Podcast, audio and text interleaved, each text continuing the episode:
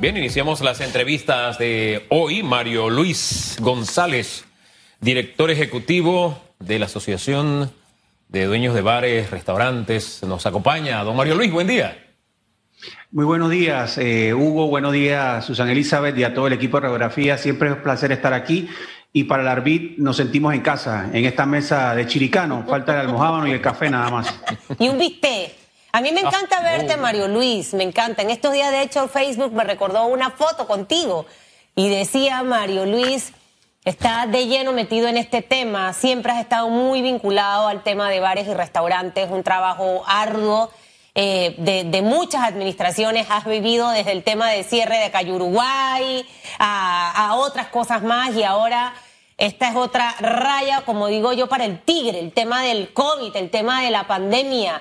Y si bien es cierto, eh, vemos países que han cerrado nuevamente, también es cierto que otros países que han podido hacer un, un manejo adecuado de los temas de bioseguridad en pandemia han mantenido sus bares y restaurantes operando de una manera, por decirlo, más o menos acomodada a la realidad que vive el mundo. Lo cierto es que en medio de todo esto, cuando sales, estás en las calles, ves más locales vacíos, restaurantes que se fueron, bares que, se fueron, eh, gente que ha perdido su trabajo.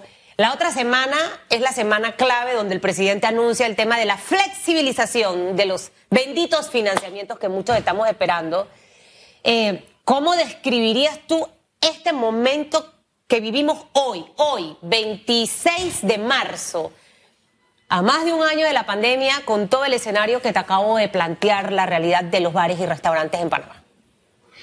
Eh, gracias, Susan. Y sí, la verdad que has hecho una excelente radiografía de, lo que es la historia de pertenecer a este sector ya por más de 20 años y, bueno, ahora como director ejecutivo de la Asociación de Restaurantes, Bares y Discotecas, eh, enfrentando una situación inédita como la que enfrenta el mundo, una pandemia y sobre todo antes de hablar de pandemia, tenemos que recordar que el sector entretenimiento y gastronómico de Panamá es uno de los sectores más importantes de Latinoamérica. Pero sabes que, como tú lo mencionas, históricamente no le hemos dado el lugar que merece. Eh, siempre está sujeto a los vaivenes políticos, a los cambios de autoridades, porque cada administración no mantiene una regla constante en el juego y sobre todo en el fortalecimiento de lo que es la industria de frente al turismo, como sí lo vienen haciendo otros países vecinos como Costa Rica y eh, Colombia y, otros países que han fortalecido su industria. Eh, y para nosotros, eh, en este momento, esta pandemia, en donde el enemigo, el enemigo único es el virus, la verdad que fuimos el primer sector en cerrar, somos el último sector en abrir, todavía seguimos cerrados. Eh, y nos coloca en un ambiente de sobrevivencia, nos coloca en un ambiente de mucha incertidumbre eh, y a la vez usan también de mucho desgaste. Eh, la verdad que la gente está desgastada. La junta directiva que me honro en representar, la verdad que apagamos un fuego y sale otro y viene otro tema y viene otro problema. El país hoy está encendido Luego los hechos recientes eh, ocurridos, pues, y me imagino que me harás preguntas de, los eventos del, de la Tlapapari, eh, y, nos encontramos con un país encendido. Eh, mi celular tiene dos días de no parar a, nivel nacional, la gente molesta, la verdad que hay un enojo colectivo, se, sienten, se sienten indignados, se sienten burlados. Eh, y si nosotros debiéramos hablar de un Panamá solidario, eh, si hay un sector que no cree en la solidaridad, es el sector de restaurantes, bares y discotecas. Y nosotros hemos utilizado esta frase muchas veces. Para nosotros la solidaridad lastimosamente en pandemia no existe porque esa solidaridad nunca ha estado por escrito. Suena duro, pero es la realidad, Susan y U. ¿Cuál es la posición eh, como gremio que tienen ante los eventos de anteanoche? Mira, quiero, quiero, quiero ser muy cuidadoso con lo, que, con, lo que voy a, con lo que voy a mencionar, porque sí, sí recibí el mandato de la Junta Directiva de la Asociación de Restaurantes, de Bares y Discotecas, en donde en, una sesión larga el día de ayer, eh, recibiendo llamados de Azuero, de Chiriquí, de Agua Dulce, eh, de aquí mismo en la capital. Eh, dijimos que teníamos que tener un planteamiento serio y, muy formal. Lo primero que queremos dejar claro es nuestro reconocimiento y admiración para todos aquellos voluntarios que han dejado el alma, la vida y el corazón en el proyecto del Plan Panamá Solidario. Eh, a nosotros nos corresponde eh, evaluar eh, si e, ese plan ha sido suficiente, si ha sido bien ejecutado. El momento de las lecciones aprendidas va a llegar y allí pues el gobierno y las autoridades tendrán que sustentar si ese plan era suficiente. Pero en lo que refiere a lo que ocurre específicamente en Atlapa, nuestro reconocimiento para todos aquellos voluntarios que por más de un año han realizado una labor titánica. 24/7. Eh, eh, Nosotros de primera mano también queremos reconocer que la logística implementada eh, en Atlapa la hemos podido ver y hemos estado allí.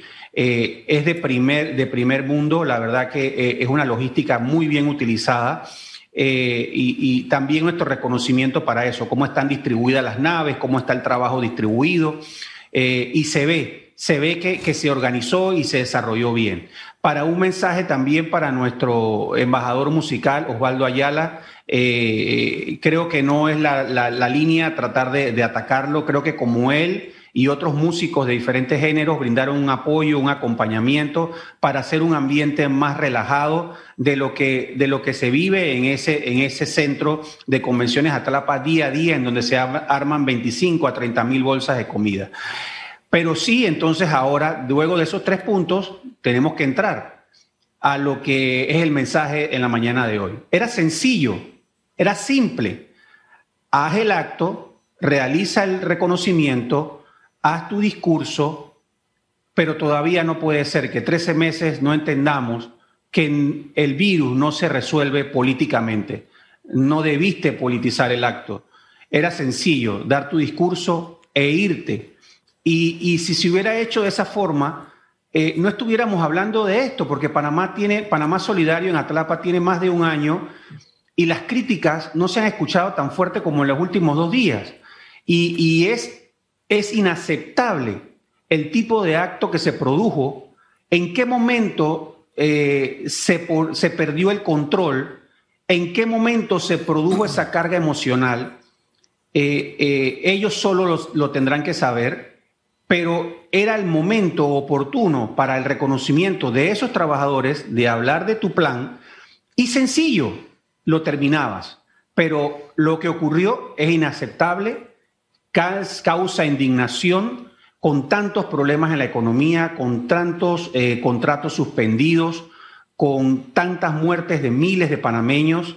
Eh, todos queremos bailar, todos tenemos carga emocional. Si hay un sector que está sufriendo la carga emocional de lo que está ocurriendo en este país, es el sector entretenimiento y gastronómico y toda la cadena que encierra a decoradores, a organizadores de eventos, a, artistas, a DJs, a sonidistas y muchos otros sectores productivos del país están sufriendo también de esa carga emocional.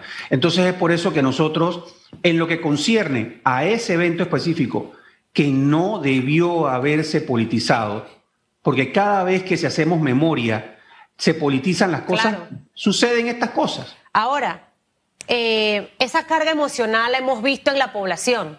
Abrió fin de semana, se llenó Cosway. Ahí hay carga emocional. Por eso veías a mucha gente que de repente se quitaba la mascarilla. Esos son los efectos también de la carga emocional. El estar con personas cercanas y fuimos duros, todos, cuestionando a la población que irresponsablemente hacía fiestas en su casa. Ese es el desborde de la carga emocional. Cada persona vive una historia distinta, Mario Luis. Cada persona tiene una realidad diferente. Ahora, ya la leche derramada, derramada está. No podemos hacer nada. No puedo hacer como el carro del futuro y regresar al lunes y obviar lo que ocurrió esta semana. Ya pasó. Y definitivamente que está allí, en la palestra. Pero en medio de todo esto, pareciera, según mi punto de vista, que algunos funcionarios del gobierno se molestan con la población o se molestan con nosotros los medios porque sienten que somos injustos y que en realidad ahí no hubo fiesta, ahí no hubo baile y creo que es indefendible, se te salió de control, pasó. reconócelo, acéptalo. Pero ¿qué debe pasar a partir de este momento que siento que es lo que la población está esperando para que esto no vuelva a ocurrir? Y te lo digo porque están los organizadores de eventos con ganas de hacer bodas de 50 y 100 personas y no les permiten tener a 50 ni a 100 personas, pero allá había 400. Eso sí se puede hacer. Eh, están ustedes eh, que la cantidad de personas ahí todo controlado les, tienen, les respiran en la nuca para ver si están cumpliendo con todas las medidas de bioseguridad, eh, pero allá no hubo nada de eso. Entonces, ¿qué es lo que debe pasar en este momento? Y lo hablo de manera constructiva. Una sanción ejemplar. Yo hubiese mandado un memorándum ayer mismo y salgo, ese es el comunicado que salgo. Se le hizo un llamado de atención por escrito a whatever, whatever, whatever, whatever. No me importa si es este, esta o esta. Dos, he ordenado una investigación y que se haga de manera objetiva y balanceada. Y quien haya sido responsable del evento y demás, que tenga su sanción. Yo hubiese esperado eso ayer. A lo mejor no hubiese arreglado todo, pero creo que la población hubiese quedado diferente ante esta situación. Y segundo, ustedes están pidiendo ampliar el toque de queda. Eh, ¿Sabes? Entonces, esto tiene que ser ganar, ganar. ¿Qué esperan ustedes? Yo he dicho lo que pienso yo. Me gustaría escucharte a ti. Mira, eh, eh, has dado en el clavo, Susan. Si hay alguien que se ha caracterizado por proponer durante toda la pandemia, y a ti te consta y a Hugo, nosotros hemos estado en este programa y en, en todo espacio a nivel nacional, llevando propuestas, no solamente siendo parte del problema, y nos hemos caracterizado por llevar todo tipo de propuestas económicas de reactivación eh, y la, hace una semana estuvimos en el Ministerio de Comercio en el Ministerio de Trabajo con el ministro con el viceministro Roger Tejada y con el, el ministro Ramón Martínez entregando nuestros protocolos versión 2 eh, y, solicitando la reapertura gradual del sector y la extensión del toque de queda. Eh, esa es la realidad que queremos trabajar. Entonces, tú realizas hechos imprudentes como el que ocurrió en el Atrapa Pari, entonces es allí en donde tú entiendes que hay una desconexión de la realidad. Y como tú bien lo dices, aquí nosotros no estamos para criticar una gestión de gobierno. Se tiene que liderar con el ejemplo y uno tiene que ser coherente de lo que dice con lo que hace.